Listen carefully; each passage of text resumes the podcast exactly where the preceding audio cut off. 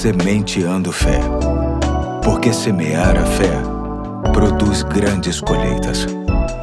Olá, aqui é o Pastor Eduardo. Hoje é quinta-feira, dia 28 de abril de 2022, e chamo sua atenção para mais um ponto da série O Valor da Palavra, que tem como texto básico 2 Timóteo 3, 16 e 17, que diz: Toda a Escritura é inspirada por Deus e útil para o ensino, para a repreensão, para a correção e para a instrução na justiça, para que o homem de Deus seja apto e plenamente preparado para toda boa obra. Hoje quero pensar junto com você você sobre a importância que a palavra tem para a nossa correção. Ontem vimos o seu papel de repreender, que pode até se assemelhar ao papel de hoje, que é de corrigir, já que toda vez que repreendemos alguém, em tese, estamos chamando a atenção sobre o erro para que não seja mais cometido. Mas é interessante a ênfase que Paulo, o apóstolo, nos dá. Isso porque é bem possível alguém se esforçar em repreender, mas não tratar com tanta importância a correção.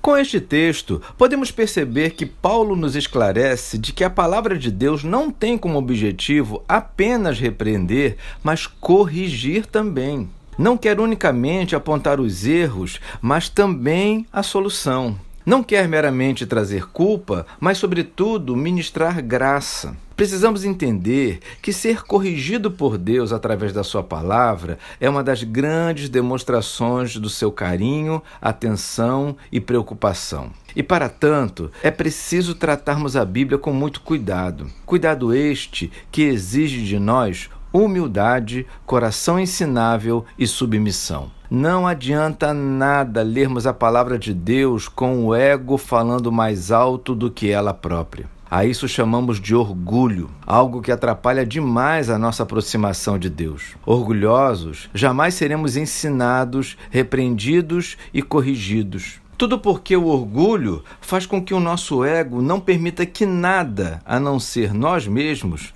fale mais alto. O grande problema e a grande verdade é que sabemos muito pouco, quase nada desta vida. Deus, através da Sua palavra, nos instrui em tudo o que precisamos. Baseado nisso, então, posso afirmar que um cuidado que precisamos tomar nessa vida é com o nosso ego. Em Tiago capítulo 4, verso 6, lemos que Deus resiste aos soberbos, mas dá graça aos humildes. Os soberbos se colocam em lado oposto ao de Deus, e eu creio que não é isso que você quer para sua vida. Portanto, se deixe ser corrigido, se deixe ser corrigida pela palavra de Deus. Faça esse esforço. Vai valer a pena. Hoje fico por aqui e até amanhã, se Deus quiser.